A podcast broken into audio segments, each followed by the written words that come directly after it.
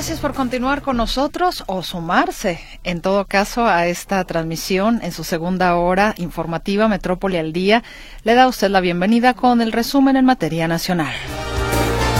Despliega la Sedena 3.700 soldados en Guanajuato, Sonora y Baja California para reforzar la seguridad. Ex trabajadores ferrocarrileros anuncian bloqueos viales. Exigen al gobierno federal el cumplimiento del compromiso anunciado en 2022, por el cual daría inicio el proyecto de justicia social del ramo. Hombres armados asesinan al exalcalde panista de la Lima, Veracruz, Andrés Valencia Ríos. Suspenden clases en Baja California por enjambre sísmico.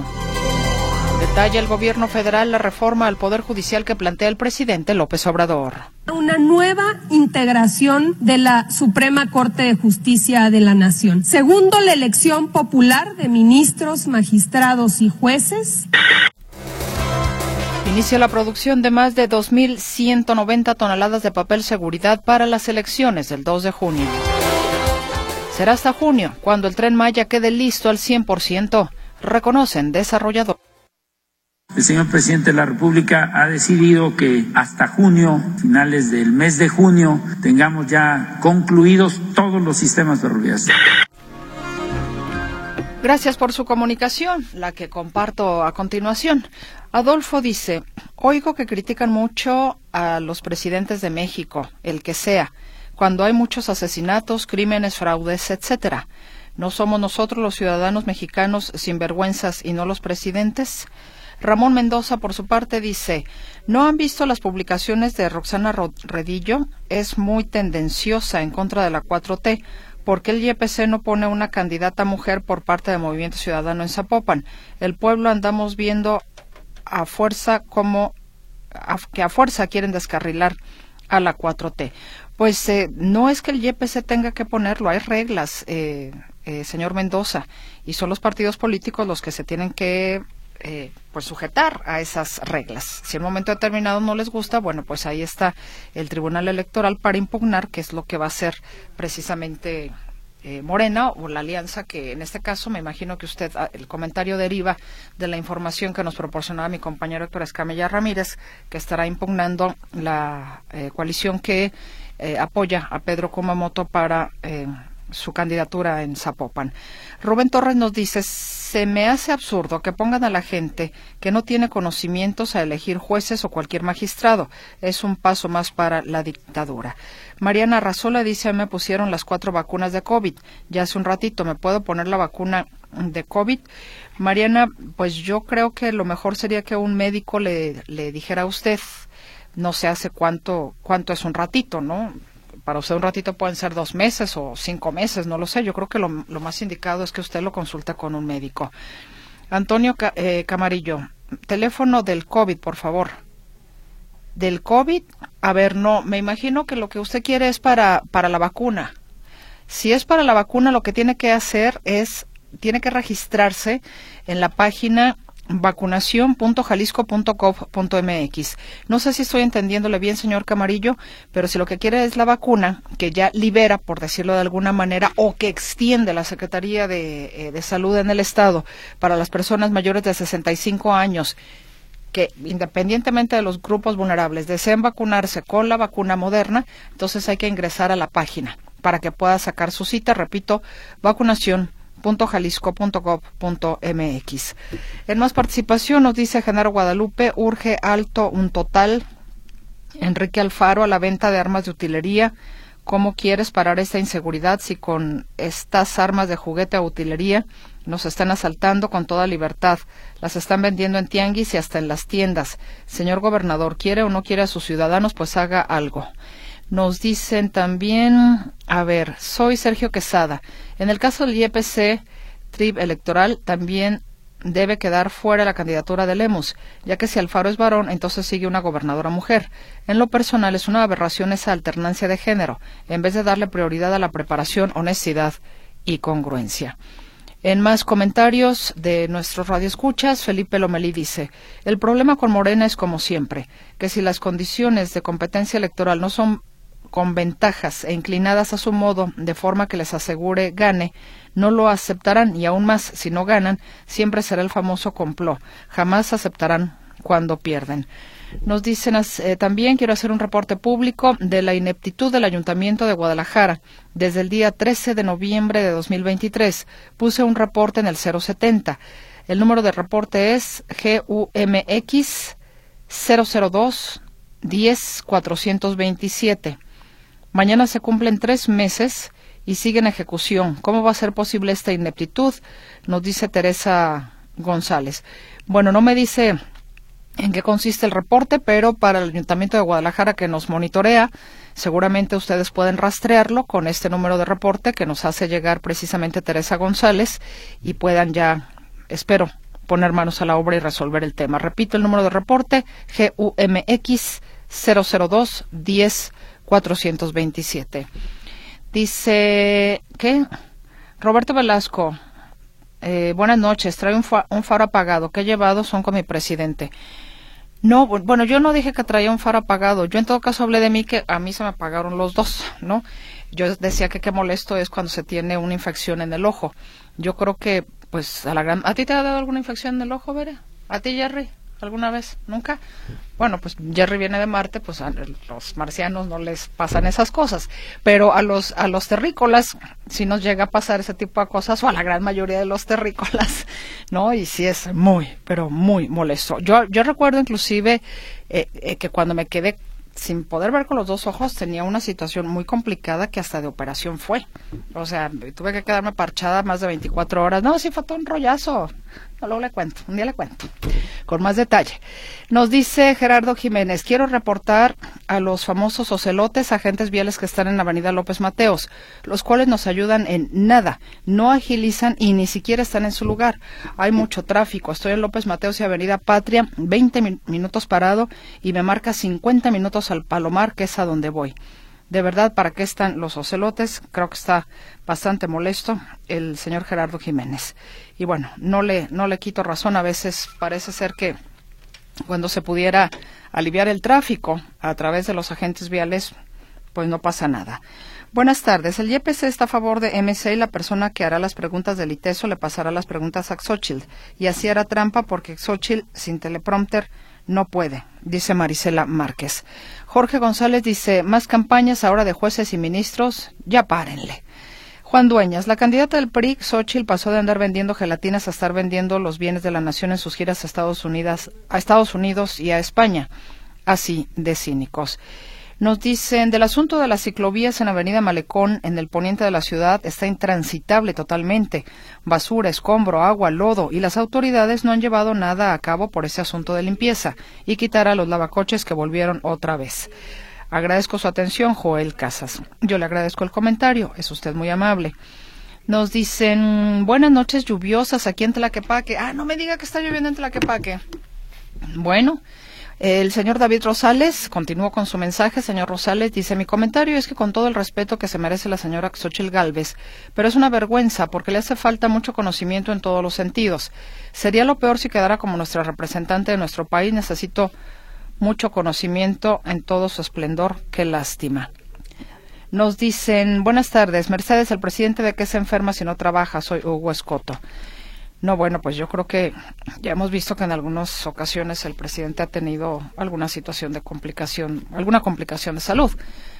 Al final del día es un ser humano, es un ser humano.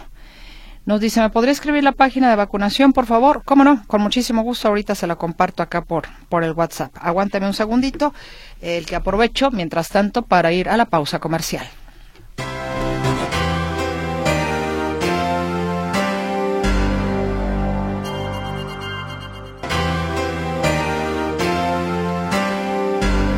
Saludo a mi compañero José Luis Escamilla con la información de inseguridad. Ay, José Luis, vaya que traes ahí una baraja. ¿Cómo estás? Buenas noches, bienvenido. ¿Qué tal, Meche? ¿Cómo estás? Buenas noches. Un saludo para ti, para todo el auditorio. Sí, mucha información en materia de inseguridad. Desafortunadamente ha habido varios homicidios el día de hoy en la zona metropolitana de Guadalajara y que viene arrastrándose desde el fin de semana, pero si te parece nos concretamos a los que ocurrió, a los que ocurrieron este lunes. Y nos vamos primero con lo que pasó eh, primero en el municipio de Guadalajara, donde un hombre fue asesinado a balazos en el cruce de Casa Independencia, o sobre la Casa Independencia, entre Esperanza e Igualdad. Esto es en la colonia La Federacha del municipio de Guadalajara. Resulta que ahí se encontraba un hombre de aproximadamente 35 o 40 años de edad que le disparan de forma directa a la cabeza hasta quitarle la vida.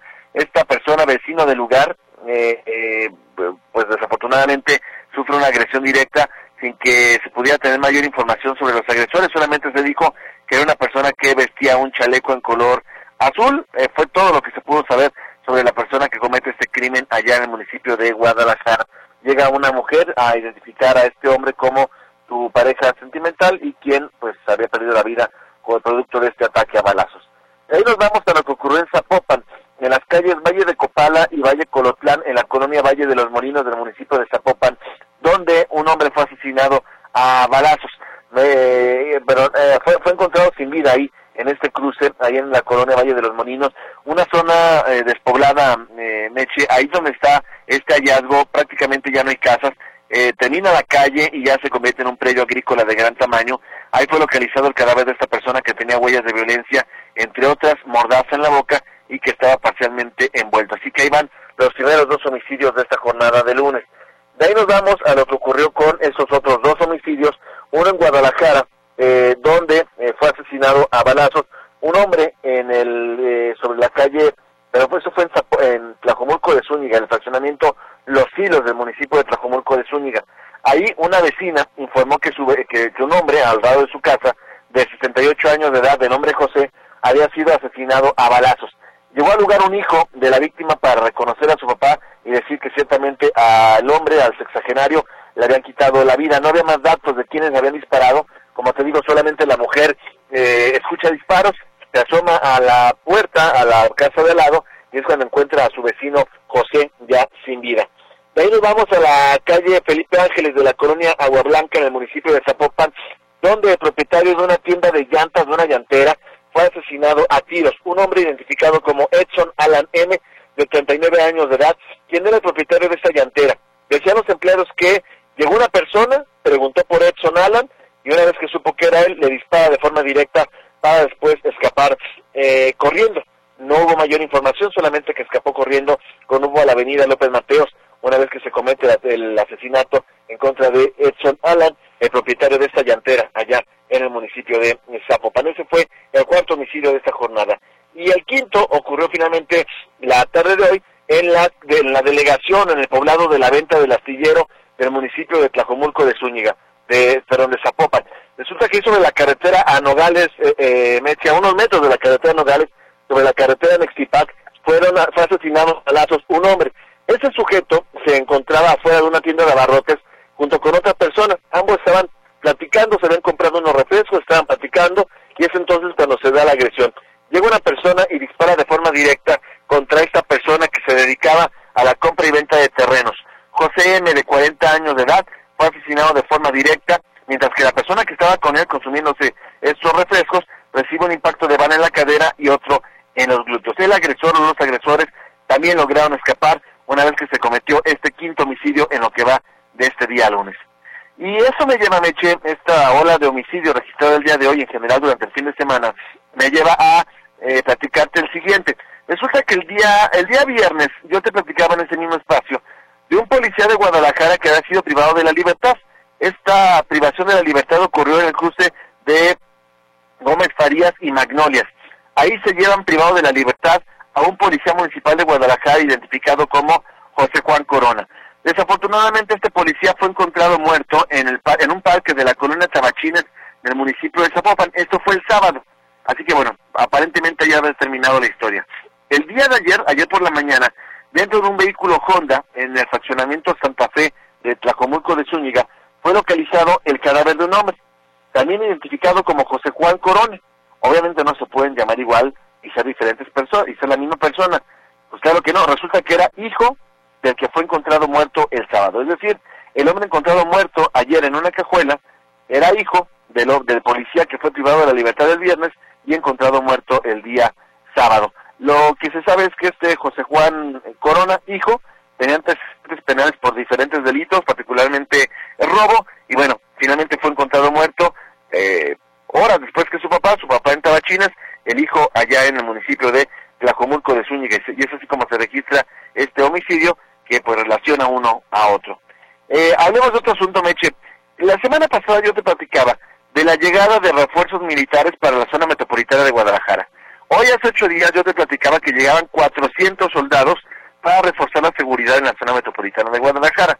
El viernes llegaron otros 800, es decir, estamos hablando de 1.200 militares en una semana para reforzar la seguridad en la zona metropolitana de Guadalajara. Y yo le preguntaba al coordinador del Gabinete de Seguridad, Ricardo Sánchez de Rubén, pues a qué se le atribuía, por qué si el Estado o por qué si las autoridades estatales decían que todo estaba de maravilla y que estábamos mejorando y que la gente se sentía más segura, ¿a qué se debía que el ejército mexicano estuviera mandando más y más soldados para reforzar la seguridad aquí en la zona metropolitana? Pero si te parece, escuchamos a continuación lo que me dijo Ricardo Sánchez de Rubén, coordinador del Gabinete de Seguridad. Atiende a instrucción de Serena, o sea, instrucciones ustedes me han preguntado a Serena para qué se Pues la realidad es que trabajamos en conjunto con ellos y cuando llegan nos ponemos de acuerdo para ver los patrullajes específicos que quieran hacer y se suma policía del estado metropolitano y municipios. Dice Sánchez de Rubén, estamos trabajando con ellos, pero no pudo contestar con precisión a qué se debe que si las cosas están mejorando, ¿por qué se siguen mandando soldados para la zona metropolitana de Guadalajara? Y para que nos demos una idea, Meche, de qué estoy hablando. La semana pasada, luego de un par de asesinatos de políticos en Zacatecas, fueron destinados 1.100 elementos del ejército. 1.100 para Zacatecas, que sabemos cómo están las cosas por allá. Aquí para la zona metropolitana de Guadalajara solamente se destinaron 1.200 soldados, Meche. Lo cual uno no se explica por qué, si la situación está mejorando, por qué siguen llegando tantos efectivos castrenses para la zona metropolitana de Guadalajara. Decía Carlos Sánchez de Rubén, bueno, estamos en coordinación, en comunicación, la pregunta sería, bueno, ¿por qué está en comunicación, en coordinación? ¿Por qué no se sabe a qué se debe que estén destinando tantos elementos del ejército a este, a este estado de Jalisco? Y ya para terminar este reporte, Meche, hablemos sobre lo que tiene que ver con este accidente que ocurre el día de hoy en el municipio de Lagos de Moreno, un accidente que ocurre en una fábrica de lácteos de nombre La Sauceda, ubicada sobre la carretera Lagos de Moreno León, donde acudieron bomberos municipales. Resulta que se da una explosión en una caldera que fue lo suficientemente fuerte como para provocar la muerte de dos de los trabajadores. Dos de ellos pierden la vida después del estruendo. Desafortunadamente, nada pueden hacer los paramédicos por, ellos, aunque el resto de la población que se encontraba eh, dentro de esta fábrica de lácteos, pues afortunadamente resultó ilesa. Es mi reporte, Meche. Buenas noches. Muchísimas gracias, José Luis Escamilla. Que tengas una gran noche. Hasta luego. Hasta luego, que estés muy bien. Hoy la secretaria de Gobernación, Luisa María Alcalde, dio más información o detalló más lo que es la reforma al Poder Judicial que presentó en este paquete de distintas reformas el presidente de la República, Andrés Manuel López Obrador. Y los diputados dicen que, bueno, pues sí van a entrarle al tema de la revisión, pero que ellos también, ellos también tienen otros pendientes. ¿Cómo estás, Arturo García Caudillo? Te escuchamos.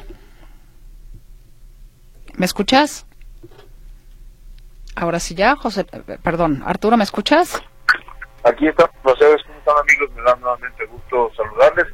El presidente Andrés Manuel López Obrador reiteró el día de hoy que la reforma al Poder Judicial es un tema impostergable.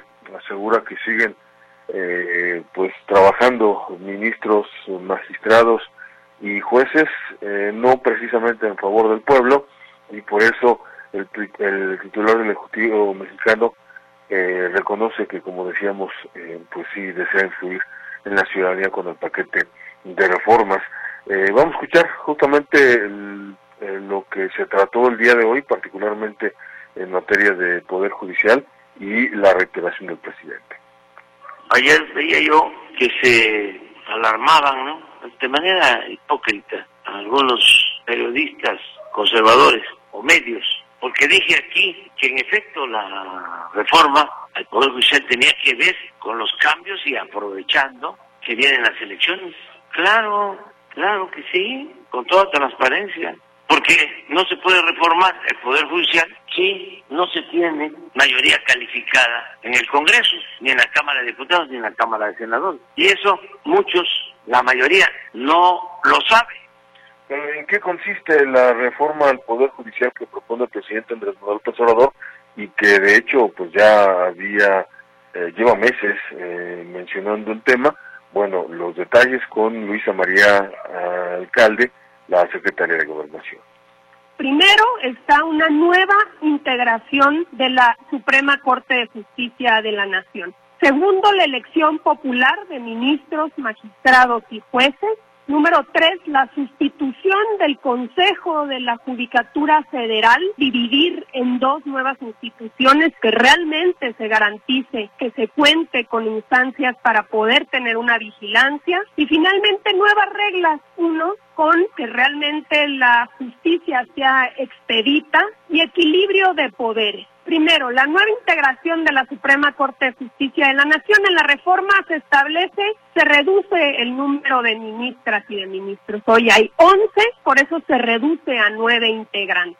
También se reduce el periodo de su encargo de 15 a 12 años. Desaparecen las dos salas, se elimina la pensión vitalicia, el famoso haber de retiro para actuales y futuros ministros y ministras y para ello se llevaría a cabo una elección extraordinaria en el año 2025, como eh, pues eh, bien saben, el, los ataques, las arremetidas del presidente López Obrador en contra del Poder Judicial tienen que ver eh, mucho con las decisiones de la Suprema Corte de Justicia de la Nación, pero también con lo que han determinado magistrados del Tribunal Electoral del Poder Judicial de la Federación y jueces que dejan libres eh, por falta de pruebas o por un detalle eh, de, legislación, alguna laguna en la legislación, dejan libres a delincuentes o a presuntos delincuentes y esto al presidente Andrés Manuel López Obrador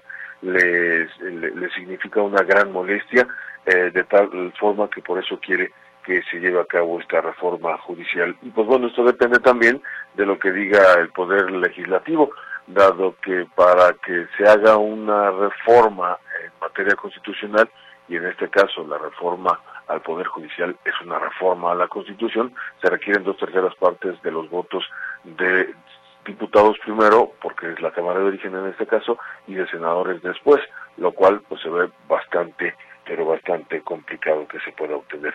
Eh, y precisamente hablando de los diputados, la presidenta de la mesa directiva de la Cámara de Diputados, eh, eh, Marcela Guerra, eh, asegura que este asunto de la, del paquete de reformas que les envió el Ejecutivo Federal, si bien los tendrá ocupados bastante tiempo, deben tener conciencia todos de que no es lo único que tiene como obligación procesar el, el Poder Legislativo que la Cámara de Diputados de hecho tiene bastantes, pero bastantes temas atrasados y que no y que son impostergables, algunos que tienen que ver incluso con mandatos de la Corte para que se resuelvan lo más pronto posible. Y si esto no ocurre, esto dice Marcela Guerra, pues hay que pensar que esto lleva prioridad por encima de lo que haya propuesto el presidente. Pero sí también le quiero decir que estas 18 reformas a la Constitución, más las dos leyes secundarias, no solamente lo que tenemos en la agenda aquí en la Cámara de Diputados, tenemos mandatos judiciales que ya tienen un plazo establecido y que no podemos estar en falta. Y mire, le puedo decir, por ejemplo, son, son asuntos pendientes derivados de, de lo que ha mandatado la Corte y los tribunales. Por ejemplo, legislar sobre el secreto bancario, ¿verdad? Para el, el odio racial, esa es otra. El, eh, hay otra de derechos que garantizan un debido proceso a las personas en detención en estaciones migratorias, que hay muchísimas relaciones ahí, eh, hay otra de realizar las modificaciones a la Ley Nacional de Registro de Detenciones, a la Ley de Revocación de Mandato, reformas de ley a la comunicación social, y hay otra de, si mal no recuerdo, la ley, sí, la ley de telecomunicaciones y radiodifusión en materia de derechos de audiencia. Esto ya está mandatado por la Corte y por los tribunales. O sea, también es parte de la agenda legislativa. O sea, no es solamente la agenda del Ejecutivo la que puede prevalecer en la Cámara, sino también una agenda que traemos de mandatos judiciales que también están esperando ser dictaminadas y legisladas. Pues ahí está justamente Marcela Guerra. Ya la semana pasada por ahí le dejaban un mensaje al presidente de la República que el Poder Legislativo y el Judicial no trabajan para el Poder Ejecutivo, que son poderes independientes y que así es como deben de eh, pensarse la situación de coyuntura que estamos viviendo. Es decir, eh, no porque el presidente López Obrador haya enviado un paquete de reformas, ya el legislativo inmediatamente tiene que atenderlas, ¿no? hay más pendientes y esto es justamente de lo que hablaba Marcela Guerra. Mi reporte de Mercedes, buenas noches. Muchísimas gracias, Arturo García Caudillo. Hasta el rato. Hasta el rato. Hay más información. Antes, una pausa comercial más.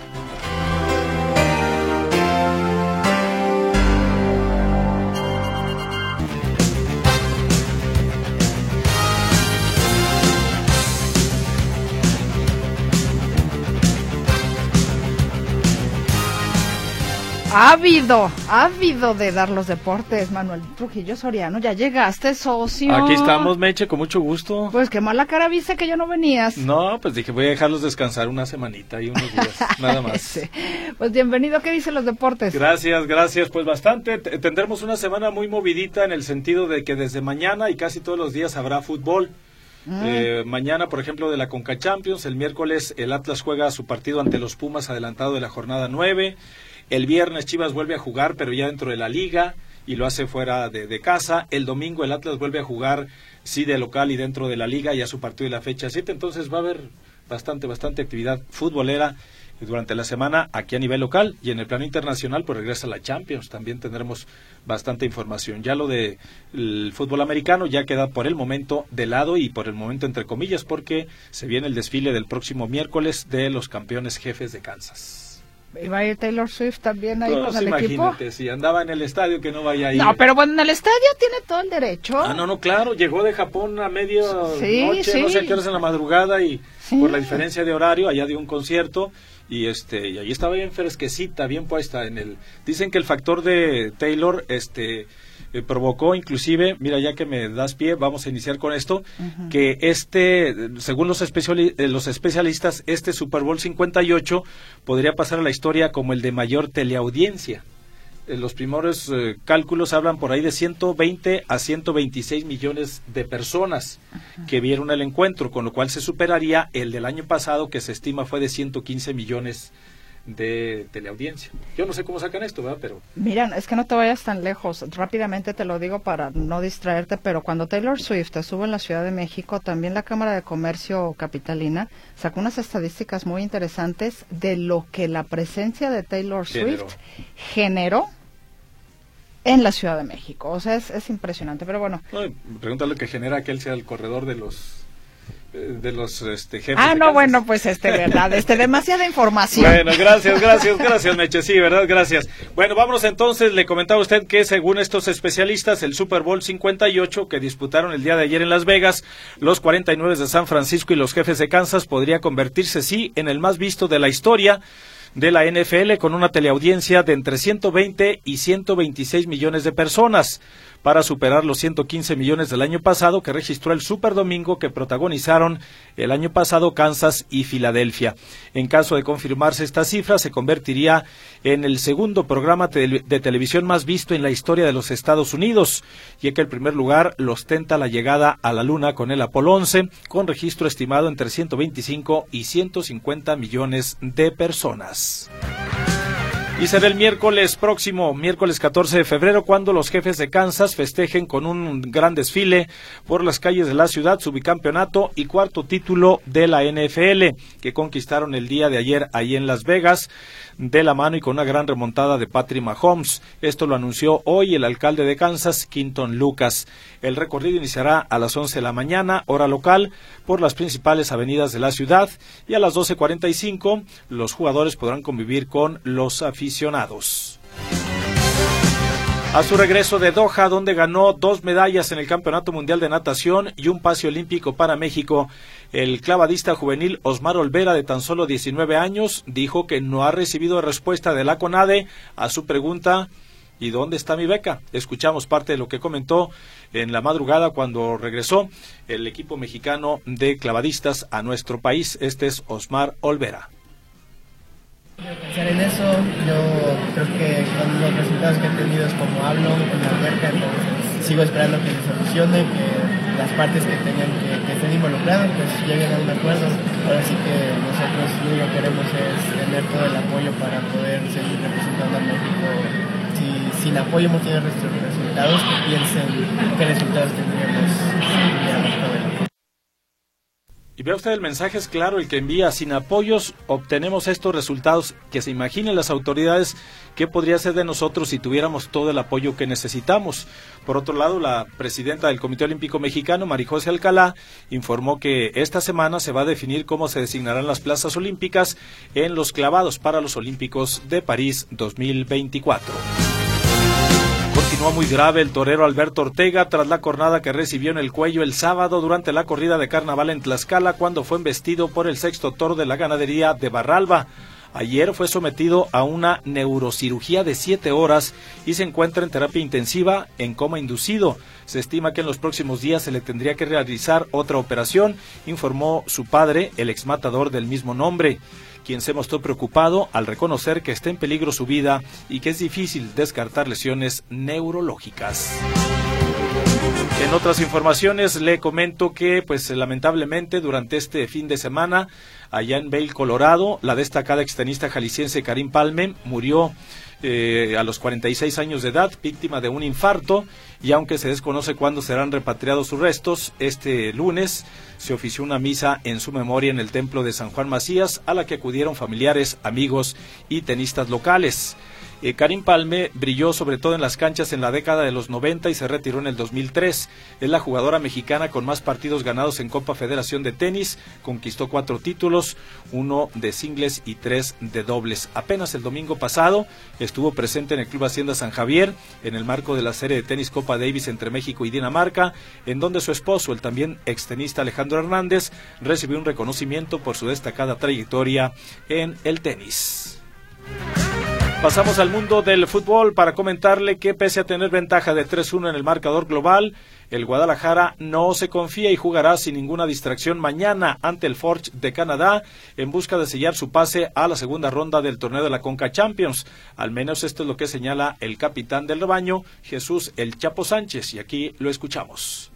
Nosotros tenemos que jugar como si fuera el primer partido. Sabemos que, como lo dijo Fernando, tenemos la ventaja, pero no está nada cerrado. Es un equipo que, que juega bien y que sabemos que si nosotros salimos relajados nos puede costar. Entonces, salir concentrados de primer minuto y tratar de buscar la serie. Hay muy buen ambiente, hay muy, buena, muy buenas sensaciones. Creo que se ha formado un, un grupo muy, muy bonito y, y, donde todos jalamos parejos y sabemos que tenemos la oportunidad ahora con este torneo de estar en, en más actividad todos, pues cada quien aportando su granito de arena desde del lugar donde le toque. Pues la ilusión siempre está, la ilusión siempre va a estar. Obviamente el levantar un título con este club sería muy bonito. Eh, no vamos a dar campanas al vuelo porque es muy temprano y es tú, pero el, objetivo es ese. El objetivo es eh, ganar y hay que ir paso a paso.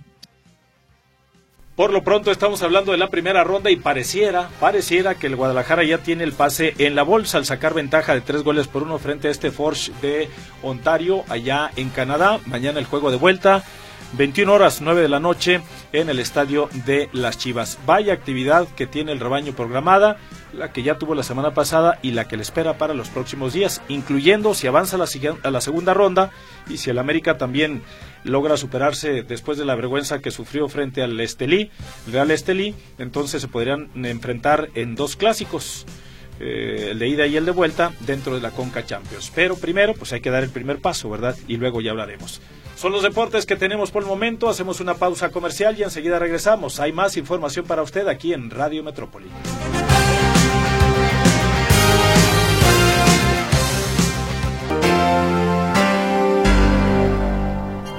Participación de usted. Eh, Guillermina Cortés nos dice, los jubilados de la Universidad de Guadalajara nos hacen firmar un papel para quitarnos el 10%. Se me hace injusto que nos sigan quitando si ya aportamos. Enrique Morales, escucho a los especialistas hablar que no es factible la pensión al 100%, pero si es factible el robo de miles de millones de pesos por unos cuantos, es lo que se pregunta el señor Morales. Ernestina, ¿puedes repetir la página para anotarse para la vacuna de COVID? Cómo no, con muchísimo gusto, es vacunación a ver, espéreme, para no decirle, aquí, aquí la tengo. Vacunación.jalisco.gov de gobierno, G-O-B, punto MX. La repito, vacunación.jalisco.gov.mx. Miguel Hernández, fue a la clínica 46 a hacer menos estudios y no funcionan los elevadores, se batalla para moverse y uno ya es grande. Rosario García, ¿saben si realizan matrimonios gratis aquí? ¿En dónde sería? No escuché bien. En Zapopan. En Zapopan durante todo este mes de mm, febrero habrá matrimonios gratis. Nos dicen también, hola, también en Colonia Parque Estacistán está lloviznando con mucho aire y frío. A mí también de niña padecí mucho de ampollas en los ojos. Se supone que era infección derivada de estar enferma de las anginas. Ya que me alivié de dichas anginas, ya no volvieron a salir. Es lo que amablemente nos eh, comparte Lulu UB. Y voy ahora a presentarle ese trabajo de mi compañero Ricardo Camarena. Violencia que paraliza el caso Chilpancingo. ¿Lo recuerda usted?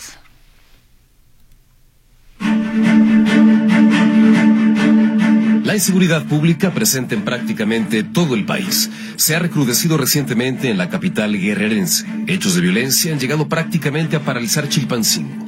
Suspendido el transporte público, suspendidas las clases, suspendidas también actividades comerciales. Es el temor de la población, es el instinto de supervivencia, es la incapacidad de las autoridades de los tres niveles de gobierno para regresarle la calma a la ciudadanía. La alternativa para algunos habitantes de Chilpancingo Guerrero ha sido encerrarse en casa, mantenerse fuera de las calles para evitar ser víctimas de un hecho de violencia. Violencia que los atemoriza sin que ninguna autoridad dé una solución. Ni siquiera información reprochaba en entrevista con Uno TV Margarita García. La verdad hay muchas cosas, pero pues no puedo decirlo porque no sé en, qué consiste esto, de, de, dónde depende estas cosas que, que nos hacen para que nos hagan sufrir a todos. Fue hace una semana cuando se reportaba el asesinato de cuatro choferes del transporte público. El primero de los casos correspondió a un taxi al que delincuentes prendieron fuego con el conductor en su interior. Casi al mismo tiempo, un conductor de una unidad de transporte público también era asesinado. Después otro y otro más. El servicio dejó de prestarse. No había condiciones para continuar trasladando a los usuarios. Algunas unidades fueron incendiadas días con camiones y camionetas detenidos y la población llevaba la peor parte. Este es un par de testimonios recogidos por Milenio. Salí de mi trabajo y dejé mi camión y, y ahora para agarrar el servicio, nada, a caminar. ¿Desde ayer? Desde ayer. ¿Cuánto tiempo se hizo a su casa? Este, una hora con 20 minutos. Queremos el servicio, pues, porque como estamos trabajando, la verdad, Estos hechos de violencia inevitablemente trastocaron la dinámica de la población. Ante la amenaza de nuevas agresiones, de más asesinatos, las clases fueron suspendidas. Algunos comercios también optaron por suspender sus actividades. Otros abrieron con temor y el ambiente de tensión. Pero la alcaldesa Norma Otilia Hernández dice que no es para tanto. Yo no comparto el hecho que la ciudad esté semivacía. Te voy a decir, porque la gente tiene que salir. Haya transporte, no haya transporte. La gente tiene que salir a buscar. Pues el, el vive al día. Comercio es el primero que tenemos en la capital. El segundo, la burocracia. Yo te lo digo por experiencia, porque yo ahorita voy a llegar al ayuntamiento y la gente está trabajando. La respuesta de las autoridades locales se quedaba corta, casi cínica, ante la situación que vive la ciudad. La gobernadora de Guerrero, Evelyn Salgado, se limitaba a condenar el asesinato de los transportistas a través de sus redes sociales. Después, que se reforzaría la vigilancia. El compromiso que ponía sobre la mesa tenía que ver con el fortalecimiento de las labores de patrullaje en coordinación con las autoridades federales y el llamado a la ciudadanía a mantener la calma, a no atender mensajes que buscan desinformar y crear miedo y que hay investigaciones abiertas para dar con los responsables. Por su parte, la alcaldesa de Chilpancingo, Norma Otilia Hernández, afirmaba que la violencia en el municipio que gobierna no es nueva. Es alcaldesa a quien hace algunos meses se le exhibió sosteniendo una reunión con un líder de un grupo del crimen organizado. Distintos sucesos han pasado en Chilpancingo. Esto creo que ha sido una, una continuación desde hace más de 20 años. Hoy, Guerrero se encuentra asediado por la violencia recrudecida, violencia que registra niveles críticos, con municipios en donde la población ha perdido la posibilidad de desarrollar su vida con normalidad. Notisistema, Ricardo Camarena.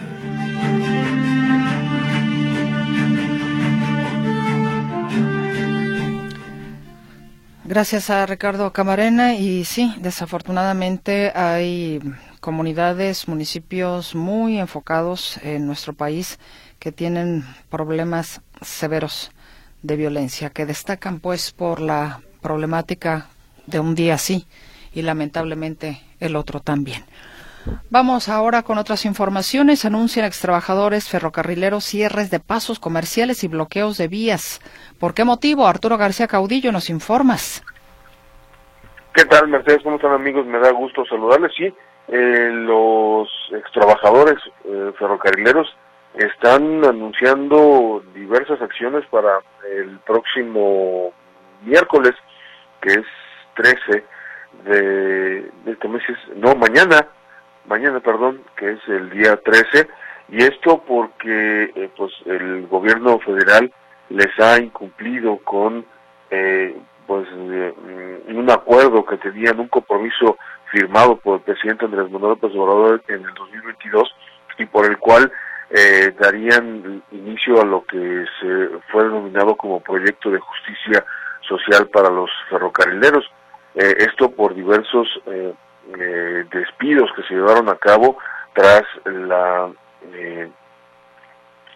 la el cierre o la venta más bien de ferrocarriles nacionales y esto eh, provocó pues que muchos, más de cuatro mil trabajadores se quedaran sin empleo. Entonces el acuerdo con el presidente López Obrador había sido para que fueran indemnizados y estaban en la negociación entre que si les daban eh, una cantidad o les daban otra eh, y finalmente en noviembre del año pasado ya habían llegado a un acuerdo pero pues prácticamente se quedaron con, con una mano adelante y otra atrás cuando con el cambio de secretario de gobernación de don Augusto López a Luisa María Alcalde se vino abajo todo el acuerdo. Vamos a escuchar al representante de esta eh, del sindicato de los ferrocarrileros eh, quien, eh, explica específicamente cómo o, o por qué eh, esta esta decisión del gobierno de la República.